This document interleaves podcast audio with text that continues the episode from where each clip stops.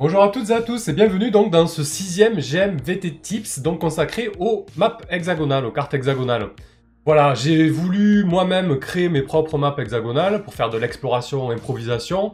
Alors ça marche pour un peu tous les jeux, hein, même si c'est pas de l'old school renaissance via Into the Odd ou Macchiato Monster par exemple, vous pouvez très bien vous servir de ces outils pour faire du Warhammer, du Donjons et Dragons, peu importe, ça peut marcher pour à peu près tout, même de la SF avec, imaginons, des cartes spatiales. Voilà, L'idée c'est vraiment d'avoir une carte avec des hexagones à explorer. Donc j'ai cherché des outils pour créer ces maps moi-même. J'ai fait un peu le tour du net, il y a des outils qui sont vraiment pas ergonomiques, qui sont un peu arides. Donc finalement j'ai sélectionné trois solutions. La première sur Roll20 et qui est gratuite, à part si vous voulez le brouillard, l'éclairage dynamique, je ne reviens pas là-dessus. La deuxième est gratuite et en ligne, s'appelle XTML. Et la troisième est payante et offline, ça s'appelle XKit. Vous aurez tous les liens en description de la vidéo comme d'habitude. Allez, c'est parti.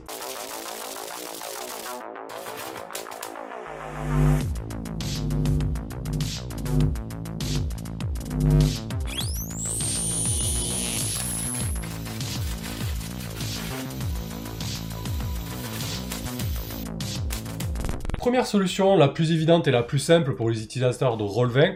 Bon, c'est pas la plus jolie, je dirais, mais elle est quand même pas mal parce qu'on peut faire un petit peu ce qu'on veut. L'idée, c'est de créer une page tout simplement hexagonale sur Roll20. Donc, je crée une nouvelle page, je la configure. Bon, ça, je vais pas revenir dessus. Hein. Vous choisissez la taille, vous choisissez le fond, vous choisissez l'échelle. Donc là, j'ai mis 10 km pour chaque hexagone. Ici, au niveau du type, il faut pas prendre carré, il faut prendre hexagone. Donc là, on est parti sur du hexagone en H. On affiche des étiquettes pour qu'il y ait les, cases, les numéros des cases qui apparaissent. Et c'est parti. Après, vous pouvez régler les traits et l'épaisseur des traits, l'opacité. Donc moi, j'ai mis à fond et noir. Ça, ça se voit bien. À partir de là, je me suis créé une bibliothèque de tokens, vous voyez de tokens hexagonaux, de la forêt, de l'eau, etc. C'est tout simple. Hein. vous allez sur Token Stamp, vous choisissez votre bordure, vous mettez une image, et puis c'est parti, hein. vous faites vos propres tokens. Hein. Là-dessus, je vous renvoie au tutoriel de création de tokens.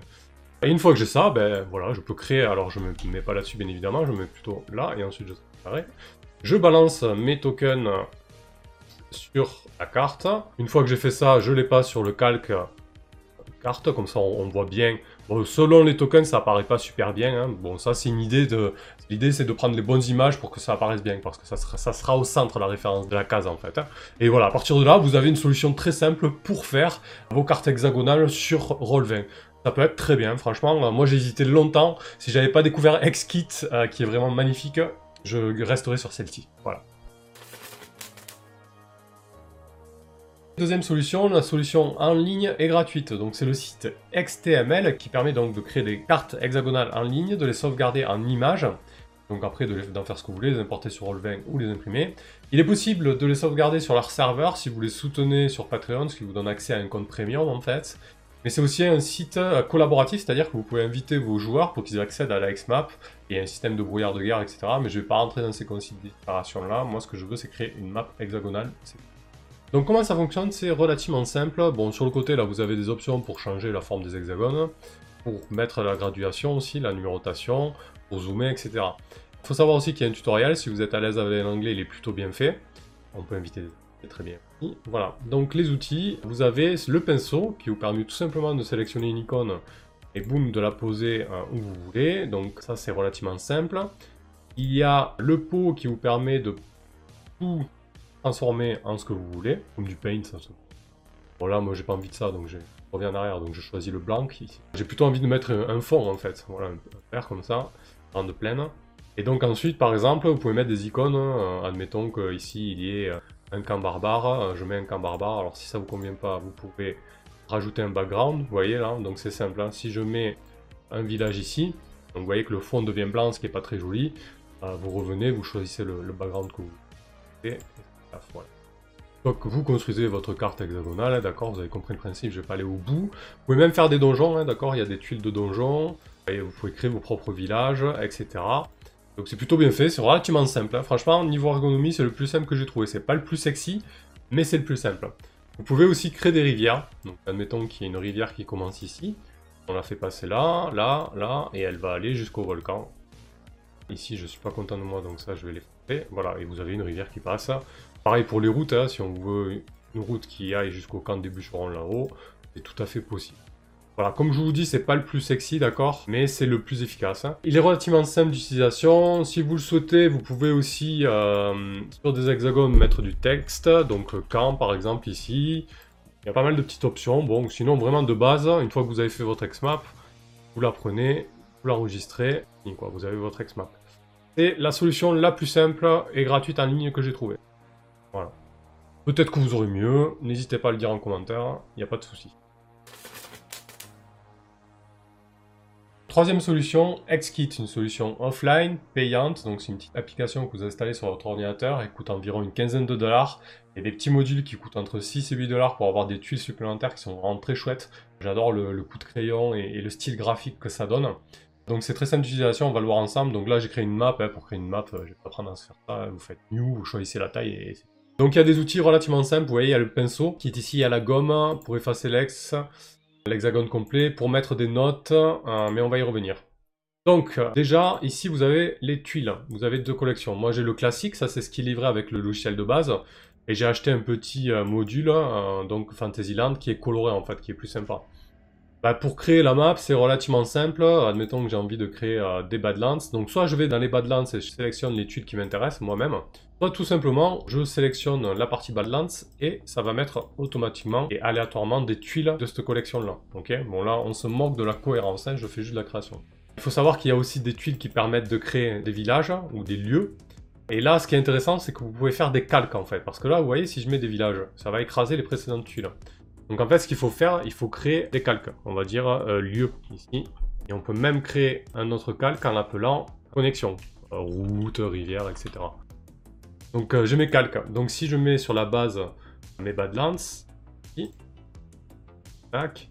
que je vais à mes lieux et que là je mets des lieux, vous voyez que ça n'écrase pas les autres hexagones. Et pour aller au-delà même, si j'ai envie de mettre par exemple une rivière, on peut superposer les hexagones. Et ça, c'est vraiment pas mal, parce que du coup, ça permet d'avoir des cartes plutôt sympas avec plusieurs couches. Et c'est assez euh, joli. Donc c'est relativement simple. Une fois que j'ai créé ma map, par exemple si je veux effacer, ben, je prends tout simplement... Alors là je passe sur le... faut faire gaffe au layer. Je peux effacer. Si je veux supprimer un hexagone carrément, je peux supprimer des hexagones. On peut vraiment moduler la carte comme on veut. Si je veux mettre des notes, c'est tout à fait possible. Mettre des infos ici. Il est possible aussi de montrer les coordonnées, d'accord? On peut choisir la couleur des coordonnées sur du code HTML de couleur. On peut choisir la taille, là je trouve que c'est un peu gros. On peut la réduire, on peut la mettre en haut, au milieu, donc on peut vraiment tout configurer. Donc ça, c'est tout ce qui est label. Ok, on peut cacher les options en fait. Hein. Euh, ici, par exemple, si je mets un village, je peux choisir de, de cacher ou le montrer, d'accord? Village orc. Euh, et donc là, pareil, je peux choisir ce petit encart village, je peux choisir la taille, la couleur, l'opacité, etc. C'est vraiment très poussé c'est plutôt pas mal. Il est possible aussi de faire tourner les hexagones si le sens vous va pas. Là par exemple ici pour créer une cote un peu plus cohérente, je pourrais très bien faire ça. Voilà, donc c'est relativement modulable.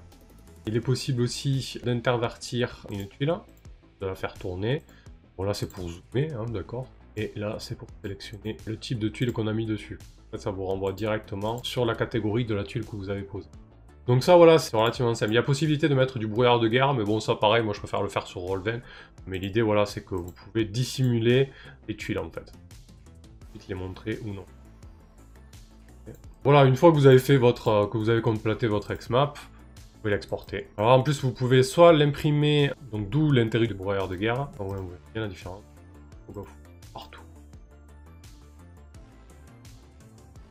Donc on peut l'exporter donc soit en imprimante, soit en digital, on va partir sur digital. Donc on va faire du M-Facing. Je vais importer l'autre aussi, comme ça au moins vous verrez bien la différence. Pour en digital, Player Facing. vous voyez, là c'est avec le brouillard de garde, donc ça montre que c'est pas exploré. Bon ça je suis pas certain que ça soit très utile. Surtout si vous jouez en impression, hein, ça réclamerait à, chaque fois de réimprimer la carte, ce qui est pas du tout optimum. Par contre sur Roll20 ça peut être intéressant. Donc la carte on voit bien avec le village et tout ça qui apparaît. Donc ça c'est la première solution, c'est relativement simple d'utilisation et je trouve que ça fait vraiment de belles maps. J'en ai fait quelques-unes, euh, on peut vraiment faire de chouettes choses. Et vous pouvez aussi euh, générer des maps aléatoirement en fait. Voilà, donc là vous générez des maps aléatoirement, j'ai envie de faire des îles, boum ça me fait des îles. Simplement. On va, faire, refaire un petit coup pour le fun. Hop, j'ai envie de générer un marais. Ah, marais, je dois pas avoir le module. La toundra, voilà, ça vous génère une toundra. Et il est possible aussi de générer une map custom. Alors la map custom, du coup, vous voyez, vous allez sélectionner les tuiles que vous allez mettre à l'intérieur. Et vous allez sélectionner l'altitude. Bon, par exemple, si je veux des montagnes, par exemple, add select tile, donc c'est haut. On va prendre des collines, on va le descendre, donc les montagnes sont plus hautes que les collines. On va mettre de la forêt, qui est un peu plus basse que les collines. Ensuite, on va mettre la plaine. On va pas aller au bout du truc, hein, d'accord C'est juste pour vous montrer. Et puis, on va mettre de la côte. Voilà. Une fois que j'ai fait ça, je peux générer aléatoirement ma carte. C'est du random de chez random, hein, qu'on soit bien d'accord. Après, vous pouvez l'ajuster hein, s'il y a des choses un peu incohérentes comme ça. Mais ça peut être intéressant si vous dites, bon allez, ce soir on se fait une X-map, c'est parti, je la génère aléatoirement, on joue. C'est assez marrant ça, je pense que je vais m'en servir. Voilà, donc euh, X-Kit, je trouve que c'est vraiment sympa. Surtout qu'il y a des... Alors le module de base noir et blanc est très joli aussi, hein, c'est assez stylé. Je vais en faire une rapidement en Generate Custom. vous pourrez voir aussi qu'en noir et blanc, c'est pas si mal que ça. Noir et blanc, c'est la version à 15$ de base. Donc on va mettre la côte au plus bas. On va aller chercher Espagne, collines, la plaine et tiens des, euh, des lieux. Je génère, c'est parti. Bon voilà, vous avez compris l'idée, même en noir et blanc c'est joli. Moi j'adore, je trouve que c'est le plus abouti et le plus simple à utiliser. Euh, franchement j'ai téléchargé des versions d'essai d'autres logiciels euh, de création de, de maps hexagonales en général, ils sont très compliqués, ils sont pas du tout intuitifs. Celui-ci, il est hyper intuitif, très simple à prendre en main, et en 2-2, vous faites des super maps. Voilà, j'espère que ce sixième numéro de GMVT Tips vous a plu. Moi, en tout cas, ça m'a plu, puisque ça m'a permis de trouver des solutions plutôt sympas pour faire des X-Maps, et je compte bien les utiliser très bientôt sur la chaîne, notamment, donc vous pourrez voir le, le résultat en jeu. N'oubliez pas que vous pouvez soutenir la chaîne comme d'habitude en aimant, en partageant, en vous abonnant, en cliquant sur la cloche pour avoir les notifications. Toutes ces choses-là sur les réseaux sociaux, sur Twitter, Facebook et j'en passe. Vous pouvez aussi soutenir la chaîne de manière de plus active, plus pécuniaire, en faisant un don spontané via Paypal, mais aussi en prenant un tip sur Tipeee. Il y a tous les liens qu'il faut en description. Je remercie encore une fois tous les soutiens de la communauté. J'ai vraiment une chouette communauté qui m'accompagne de plus en plus dans la création de contenu et dans l'évolution de la chaîne. Donc c'est vraiment top tout ça. Je vous remercie et à bientôt.